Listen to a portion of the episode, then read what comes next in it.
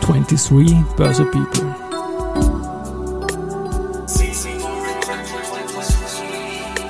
Are now in season 4. Presented by Management Factory.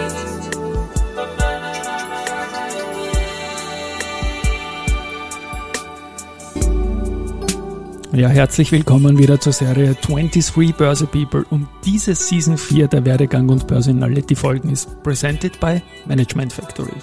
Mein Name ist Christian Drastil, ich bin der Host dieses Podcasts und mein neunter Gast in Season 4 und erster Gast im neuen Jahr ist Robert Karas, Kapitalmarktexperte seit mehr als drei Jahrzehnten und aktuell Chief Investment Officer und Partner der Bank Gutmann. Lieber Robert, herzlich willkommen bei mir im Studio als erster Gast im neuen Jahr unter 23 Börse People heißt es jetzt. Servus. Ja, danke Christian, freut mich sehr. Wir sind da draufgekommen, wir sind gleich alt. Das wird eine wunderbare Zeitreise quasi durch eine Börsezeit, die spannend war, die wir in unserem Leben so erlebt haben, aus verschiedensten Blickwinkeln, wie ich natürlich aus dem Vorgespräch jetzt auch von dir erfahren habe. Bei dir ist es losgegangen in den 80ern noch nicht an der Börse, sondern mit einem Unternehmen aus dem Packaging-Bereich mit Falper. Wie war das damals und wie bist du dann zur Börse gekommen? Ja, genau so war das. Ende der 80er Jahre. Ich habe halbherzig zu studieren begonnen nach der Handelsakademie und wollte aber unbedingt ins Ausland und äh, wollte dann für ein Reisebüro wohin und mein Vater hat gesagt, ah, das ist nichts Gescheites.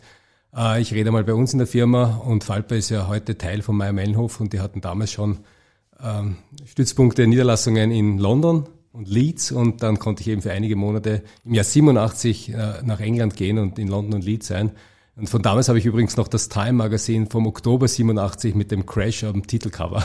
Da hatte ich das Glück, zum Bundesheer einberufen zu werden. Ich war vorher schon in der Bank und habe alle Aktien verkauft, die ich als ganz, ganz Junger gekauft habe und haben wir beim Bundesheer den Crash erspart. Ja, siehst du, wunderbar. Siehst du, und was ich wieder nicht gewusst habe, ich lerne in meinem eigenen Podcast sehr viel. Falper wurde Meier Mellenhof, Bart, großartig. Grüße an Meier Mellenhof an der Stelle.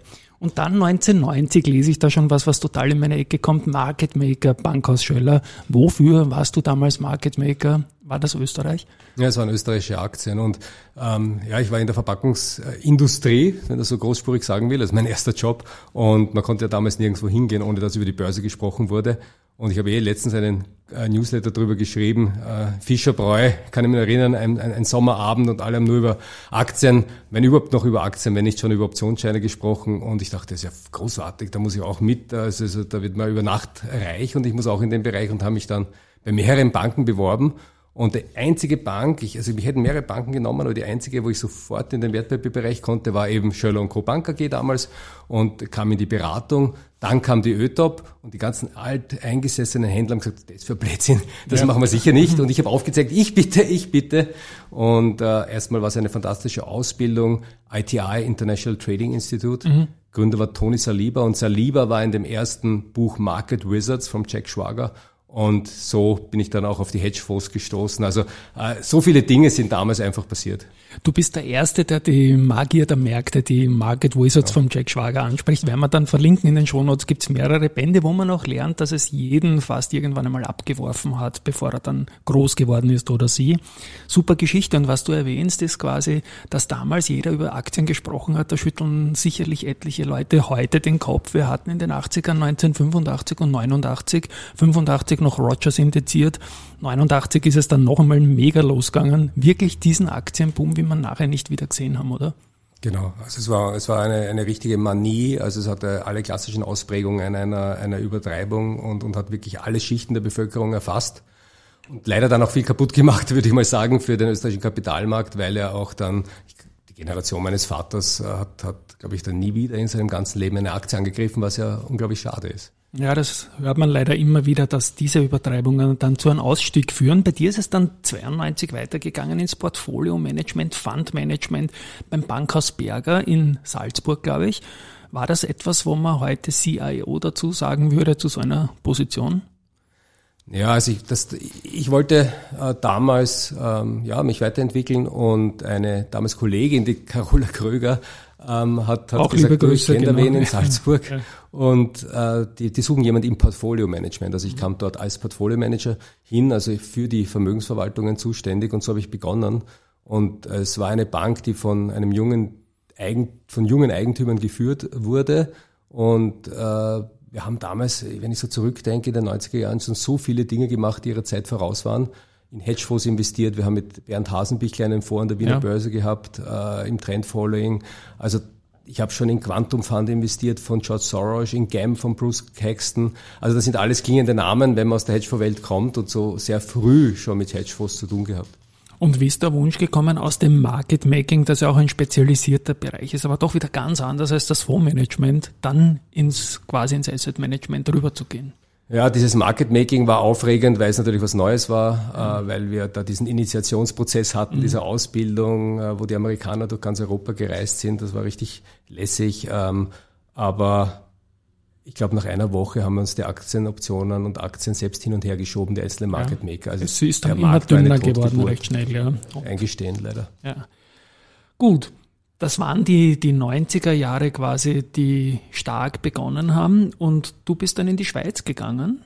Das hat sich, ja, oder genau. Liechtenstein, glaube ich, war so ein Zwischenstep ja, ja. Es, mit es, es gibt einen ganz kleinen. Zwischenstep. Ich glaube, der ist auch auf LinkedIn, aber ich bin nicht sicher, nur ein paar Monate. Ich wollte einfach, äh, auch von Salzburg ist mir dann war mir dann irgendwie zu klein und ich wollte was anderes machen und in die Welt raus und bin zu einem Broker in Paris gegangen. Also es war ein Broker für US-Aktien mhm. und das habe ich mir dann vier Monate gegeben und da gesehen, das ist jetzt nicht so meins. Also es war Brokerage für Institutions im deutschsprechenden Markt, also ich war Österreich, Deutschland, Schweiz, aber es war schwierig und, und es war eigentlich nicht genau das, was ich gesucht habe.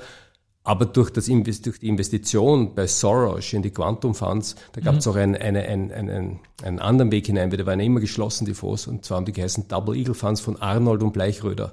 Und von Arnold und Bleichröder hat mich wer angerufen und hat gesagt, du, äh, in Liechtenstein, da macht äh, LGD, macht das mit Hedgefonds und äh, die, du, du kennst dich da ja schon aus, äh, äh, ruf die doch mal an. Und, und, und ich habe da angerufen und am nächsten Tag bin ich nach Zürich geflogen. Also äh, das war nämlich LGD, hat ein Joint Venture gehabt, LGD Non-Traditional Advisors, zusammen mit RMF, die Firma, die von Rainer McFrey gegründet wurde. Und dort war ich, wurde ich dann der erste Mitarbeiter im Pfeffikon Schwyz. Schön. Ja. Und Vice President war dann irgendwie so eine Jobfunktion, also eine Bezeichnung, oder? Ja, Ein, gute genau. Frage. Also ich glaube, das kann schon irgendein so Titel gewesen sein. Ich meine, ich war der erste Mitarbeiter und, und, und das ist dann aber groß geworden. Nicht? Wir haben mit nichts begonnen in den 90er Jahren und das wurde dann, ich glaube, im Pfeffikon wurden 20, 30 Milliarden Dollar dann irgendwann gemanagt. Also es war eine riesen Erfolgsgeschichte, dieses Hedgefondsgeschäft. Du bist auch mein erster Gast jetzt aus dem Hedgefondsgeschäft. Das ist ja ganz spannend, auch mit der Vorgeschichte irgendwie, Hasenbichler und so weiter. Mhm. Äh, Quantum hast du genannt. Was waren damals so eure Cases Mitte, Ende der 90er Jahre? Weil ich kann mich erinnern, auf der Aktienseite gab es den neuen Markt, die E-Stack. Nestec ist natürlich auch gut gegangen. Wir haben uns auf die Wachstumswerte gestürzt. Was habt ihr gemacht im Hedgefondsbereich? Das Lustige ist, an mir sind immer diese Blasen vorübergegangen. Vielleicht liegt es daran, dass ich 1990 bei dem ersten Irakkrieg, also damals hat er noch nicht erster geheißen, weil da wusste man noch nicht, dass es mehr werden, also nur Irakkrieg. Ja. Ähm, und, und, und äh, dann in der Folge dieses Wiener Marktbooms habe ich ja mein Geld, das ich nicht hatte, gleich mal verloren. Am Beginn meiner Karriere, das ist immer gescheit, das am Beginn zu machen. Und seitdem war ich immer skeptisch, also äh, habe dann immer viel mit Futures gemacht und, und, und war auch Ende der 90er Jahre nicht Teil dieser Blase. Mhm. Ähm, was aber interessant war, wir haben eben damals äh, Tickets gegeben von 15 Millionen äh, bei LGD und das war damals groß und heute wäre es nicht groß. Also das heißt, wir haben direkt die Manager getroffen. Ich kann mich erinnern, 93 äh, sind wir in New York äh, bei Cerberus gesessen, mhm. der sich dann an der Babak beteiligt hat und haben dort mit den verantwortlichen Personen gesprochen und nicht nur mit Investor Relations. Das heißt, das war ja das Tolle in den 90er Jahren, dass ich mit hunderten Hedgefonds rund um die Welt äh, ein Interview quasi geführt habe, so wie wir ja. ein Gespräch führen. Und das war für mich die Hedgefonds-Universität, möchte ich fast sagen. Also das war damals natürlich eine tolle Zeit und äh, darum das auch durch ganz andere Facetten gesehen, diese 90er Jahre. Erinnerst du dich vielleicht an Long-Term Capital? Natürlich 98 haben wir im genau, Vorgespräch, genau. habe ich dich nach der Jahreszahl gefragt. Das ist bei mir sehr präsent, weil ich es in einem, einem der vorigen Börse People mhm. Interviews thematisiert habe mit jemandem. Aber wie hat euch das damals äh, 98 getroffen, die gesamte mhm. Industrie? Misstrauen reingekommen, nehme ich an, oder? Ja, wir hatten ja damals investiert bei Long-Term ja. Capital oh. Management und äh, das Gute war äh, aufgrund dass, dass eben die langfristigen Investoren und der Prinz war damals schon lange investiert, die bekamen ihr Geld zurück. Also Long-Term Capital hatte das meiste External Money damals zurückgezahlt. Entschuldigung, jetzt muss ich dich unterbrechen. Der Prinz Liechtenstein, oder? Äh, Prinz Lichten von Liechtenstein, genau. Prinz von Liechtenstein, also die haben ja selbst genau. dort investiert gehabt. Und das Geld ist zurückgekommen und dadurch war dann gar kein Dollar, obwohl das, der Restbetrag, der investiert war, komplett verloren war, war es in Summe ein Gewinn, weil, weil viele der ursprünglichen Investoren ihr Geld zurückbekommen haben vor, vor der Krise. Und 98 kam dann die Russland-Krise und dann kam mhm. LTC Asien und so weiter auch noch. Ne? Richtig. Ja. Und ich kann mich erinnern, das Jahr darauf äh, war ich dann nochmal, ich glaube, das war damals in Greenwich, wenn ich mich richtig erinnere, war ich nochmal in den Büros von Long Term Capital und das war das einzige Mal, als ich Marion Scholes persönlich getroffen habe und er unheimlich bescheiden war. Also das waren seine hum, humble five minutes, würde ich mal sagen. Wahnsinn, ja. Da sind wir wieder bei Black and Scholes und bei so Rechnermodellen, die genau. wir alle in jungen Jahren auch gehabt haben. LTCM, vielleicht auch da kurz, ich nutze die Möglichkeit, dich hier zu haben. Das war meines Wissens nach ein Hedgefonds von Nobelpreisträgern, der Richtig. aber einen Bauchfleck erlitten hat. So ist es. Okay. Hat damals eine Riesenkrise und Fett musste intervenieren. Genau. Ja. Und was man auch gehört hat, dass Lehman wollte nicht mitmachen und hat die Rechnung dann zehn Jahre später bekommen, dass man Lehman nicht gerettet hat. Aber lassen wir mal diese Verschwörungstheorien. Das war dann auch noch die Zeit, wo es eine Millennium-Umstellung gab. War das ein Thema im Hedgefonds-Bereich irgendwie? Hat man da spezielle Wetten gehabt oder war das eigentlich Non-Event und man hat gehofft, dass die IT hält?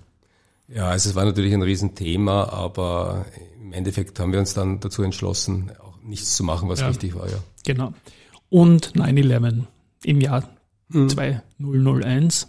Jeder kann sich wohl erinnern, wo er da war. Ja. Und äh, ich bin dann von Edge zur RMF gegangen, also das Unternehmen von Rainer Mark Frey, mhm. die ja begonnen haben mit Convertible Arbitrage, Japanese Warrant Arbitrage und dann äh, auch, auch, auch ein High Yield vorgemanagt haben, aber das große Geschäft war das Hedge Fund of Funds Geschäft, das ja dann verkauft wurde an Main Investments. Aber ich habe dort einen eigenen Fonds gemanagt äh, mit Mutual Fund Timing und äh, ich war in dem Monat investiert in diesem Fonds und äh, wir waren im Office, als dann die, die Flieger in die Gebäude flogen und, und, und dann die Börsen schlossen. Also es war sicherlich eine dramatische Zeit, aber wir sind da sehr gut durchgekommen, mhm. aus der Investmentsicht zumindest. Ja.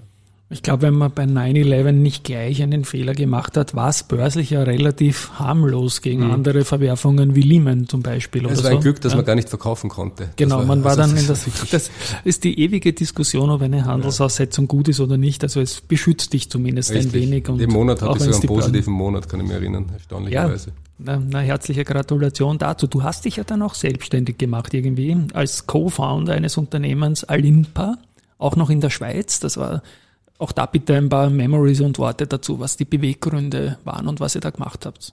Ja, genau. Ich habe äh, 2004 haben wir uns da selbstständig gemacht. Ich war 2003 noch beim Annual Meeting von Berkshire Hathaway in Omaha, das erste Mal in meinem Leben 2003. Und äh, Damals äh, habe ich dann jedem erzählt, dass ich einen Futures Fund eröffnen werde und der mir alle angeschaut, wie wer ich vom Mars bin, ne, den bei Berkshire Hathaway mit und will einen Futures Fonds eröffnen. War eh nicht die gescheiteste Idee, hätte so einen Value Fonds auflegen oder einen Aktienfonds. Und ja, wir haben dann äh, Geld für Institutionen da gemanagt und ist gut gegangen, hatten Gewinne, dann kam ein Drawdown, also ein, ein, ein Rückschlag und ich wollte dann kein Geld für die Kunden verlieren netto und habe das Geld wieder zurückgezahlt 2007. Mhm. Und die Strategie hätte profitiert von der hohen Volatilität, hatte auch eine leicht negative Korrelation zum S&P. Also vielleicht wäre die Krise 2008, 2009 gut gewesen, aber das Interessante war, wir hatten einen Broker, äh, wo man Electronic Trading damals schon machen konnte, was eher selten war.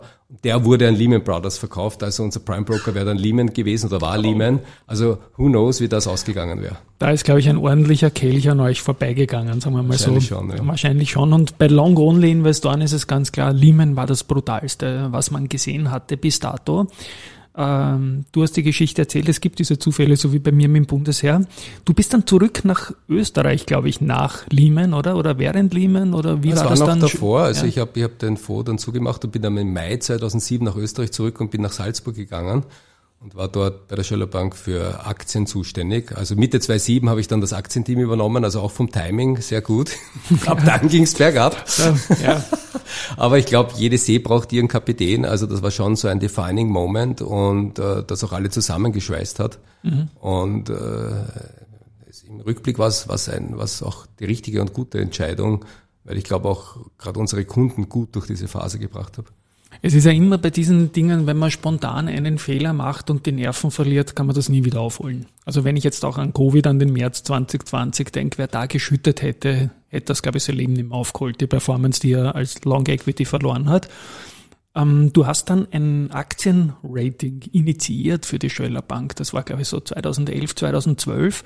Was war da die Methodik dahinter? Was war die Idee dahinter? Und warum hast du das gemacht? Und wie hast du es eingesetzt? Also auf, erfunden hat es der Heinz Meyer, der damals mhm. Vorstand war für den Bereich. Ah, der war vorher der, auch der Aktienchef, bevor ich gekommen bin oder schon einiges davor.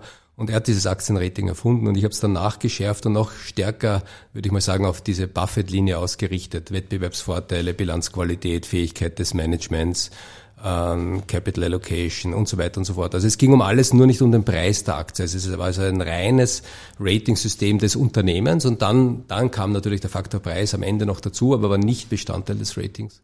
Mhm und habt ihr eingesetzt, natürlich nehme ich an, dann in der Funktion des CIOs, die du da auch gehabt hast, um euer Aktienuniversum irgendwie gut zu, zu gestionieren. Ne? Genau, also ja. damals war ich also für das Aktienteam und für die Aktien zuständig, war natürlich selbst auch und bin ich noch immer sehr interessiert. Also ich analysiere bis heute selbst auch Aktien, lese Jahresberichte und so weiter, weil es mich einfach, einfach auch meine Leidenschaft ist und es hat mir ein Rahmenwerk gegeben, äh, wie ich Unternehmen anschaue. Mhm. Und die Zehnerjahre, deine Zeit bei der, bei der Schöller Bank, sind ja auch jene Jahre gewesen, wo die Zinsen, die man kannte, am Sekundärmarkt oder am Primärmarkt bei Staatsanleihen und ähnlichen, am Bondmarkt, einfach auf Null und unter Null gegangen sind. Was war das für eine Herausforderung oder auch Chance im Asset Management? Ja, es war schon eine seltsame Zeit, also vor allem als wir dann unter Null getaucht sind, ähm, dann natürlich zu sagen, welche Bewertungsmaßstäbe gelten noch, weil alle Modelle ja bei negativen Zinsen nicht mehr funktionieren.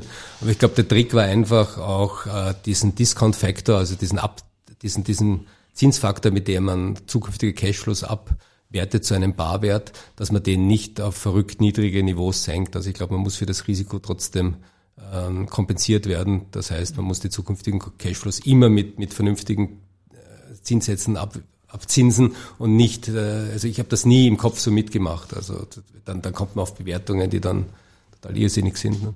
Ja, und für einen Kunden hat es ja schöne Gewinne gebracht, wenn die mhm. Kurse bestehender Anleihen natürlich durch die Decken gegangen sind. Ich denke da nur an unsere 100-Jährige, was die schon für eine ja, Reise gemacht hat von der Emittent in Österreich. Gut, ähm, dein jüngster Wechsel war im Jahr 2019 äh, zur Bank Gutmann und auch kurz danach wieder der März 2020, Covid, vielleicht auch da, ja. Memories. Also immer wenn du wechselst, dann passiert was. Dann tut sich was. Ich habe ja. damals unserem damaligen CEO, Herrn ja. Lippit, auch gesagt, dass er vorsichtig sein muss, weil das immer so ist. Müssen wir aufpassen beim nächsten Wechsel als Indikator dann, gell? Ja. Es gibt dann keinen Wechsel mehr. Also ich glaube, das, das war mein jüngster Wechsel und mein bester Wechsel. Ich bin ja seit Mitte des Jahres Partner bei Gutmann und es ist ein, also ich bin dort wirklich angekommen und es hat sich auch viel jetzt geändert. Also ich hatte ja ein Glück, dass ich äh, diese Zeit mit Herrn Lippit noch mitmachen durfte als, als CEO, verstanden habe, warum er so lange in dieser Position war, was für eine Energie er auch jetzt mit 65 noch hat und, und, und was für ein Change Manager ist. Also das war wirklich fantastisch, die Reise. Und äh, jetzt nochmal besser fast äh, mit dem neuen CEO Marcel Landesmann und ähm, die Eigentümerfamilie in dritter Generation mit Louis Kahane im Vorstand. Mhm. Also das ist jetzt ein Team, ich glaube, äh, das, das, das, das, das einfach wahnsinnig viel Energie bringt und, und fantastische Aussichten hat für uns. Jetzt hilf mal kurz Partner bei einer Bank. Ich kenne das von Rechtsanwaltssozietäten, von Werbeagenturen oder so weiter. Wie, wie ist das bei einer Bank zu verstehen? Bist du da mit Eigenkapital reingegangen oder? Ja, genau. Also als Partner wird man eingeladen, äh, sich einzukaufen. Schön. Und äh, das ist, also für mich, ich bin ja zu Gutmann gekommen ohne Position und ohne eine dezidierte Verantwortung, mehr mit dem, ja, wir glauben, das könnte was werden, wir probieren das einfach aus. Und ähm, dann wurde ich im Oktober 21 Chief Investment Officer und Mitte des Jahres Partner. Also für mich sind das natürlich, äh, ist das, ist das ein war das ein, ein wahnsinniges Glücksgefühl, weil das ja auch so, so, es geht da gar nicht darum, um die monetäre Komponente, ich kann Partner werden, sondern es geht darum, ich bin Teil dieses inneren Kreises und, und Teil der Gutmann-Familie. Das ist das. Ja. Es wird dann investiert das sonst automatisch. ja. ja. ich habe es auch noch nie gehört, deswegen musste ich da auch unbedingt nachfragen. Bitte kurz auch noch zur Bank Gutmann. Mhm. Wie seid ihr aufgestellt? Was ist euer Kerngeschäft eigentlich? Also unser Kerngeschäft ist uh, Private, Banking. Private Banking. Wir haben auch ein institutionelles Geschäft und das funktioniert auch sehr gut miteinander, uh, weil institutionelles Geschäft heißt ja Versicherungen, Pensionskassen, sehr anspruchsvolle Kunden und das wäre ein Fitnessprogramm, das dann auch unseren Privatkunden und Stiftungen zugutekommt. Also ich finde, das ergänzt sich sehr gut. Und dieses Miteinander und dieser Servicegedanke innerhalb von Gutmann ist sehr stark ausgeprägt. Und zur Geschichte, es gibt Gutmann seit 100 Jahren. Mhm. Äh, Gebrüder Gutmann haben das gegründet.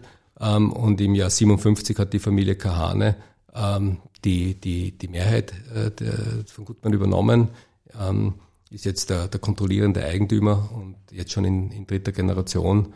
Und ich glaube, diese Kombination äh, einerseits Eigentümer geführt und andererseits aber äh, einzelne Mitarbeiterinnen und Mitarbeiter die Möglichkeit zu geben, Partner zu werden, das gibt sonst nicht in Österreich. Schön, ja. Ich nutze das jetzt auch als Chance zurück zum Start unserer beiden Wertpapierkarrieren. Irgendwie die Familie Kahane war in den 80er Jahren eigentlich quasi die Familie, die an der Wiener Börse mit tollen Aktien unterwegs war. Auch die Montana, die Jungpunzler und so weiter. Alles dazugehört. Das waren wirklich, wirklich tolle Aktien. Und du bist auch so Hobbyjournalist irgendwie, glaube ich. Ich habe auf mhm. LinkedIn einen Newsletter von dir bestellt, der, glaube ich, wöchentlich oder 14-tägig rauskommt. Wow, sage ich mal, von der sprachlichen Gewalt zu den, zur Themenvielfalt auch. Was war da die Überlegung, einfach unter die Schreiber zu gehen? Oder gehört das auch irgendwie als CIO zum Job intern und für die Kunden? Ja, danke. Danke. Ähm, ja, wie hat das begonnen? Also als, als Covid kam und ich ja noch nicht in der Position des Chief Investment Officers war, ich war Teil äh, des Asset Management Teams, Teil des Chief Investment Officers und ähm, das ist immer dann, das ist irgendwie diese Extremsituationen sind dann auch so meines. Also ich habe das Ende der 90er Jahre, 2000, 2001, dann die Finanzkrise und so weiter. Also das waren eigentlich meine stärksten Zeiten. Ich glaube, ich brauche auch irgendwie diese Herausforderung. Und ich habe mir da überlegt, was kann ich machen, um meinen Kolleginnen und Kollegen sie zu unterstützen, zu informieren. Und was ich getan habe, ich bin dann, während Wien sozusagen geschlossen war, die Gehsteine hochgeklappt wurden, bin ich alleine auf freier Flur äh, ins Büro gefahren und war um sieben Uhr in der Früh dort und um acht Uhr war mein täglicher Newsletter draußen. Über Wochen habe ich das gemacht und der war aber nur intern. Also ich habe alle Informationen gesammelt, aufbereitet und ich habe immer gern geschrieben, äh, sehr viel intern, interne Newsletter und, ähm, und, und war dann eigentlich eine Stimme, die täglich zu hören war.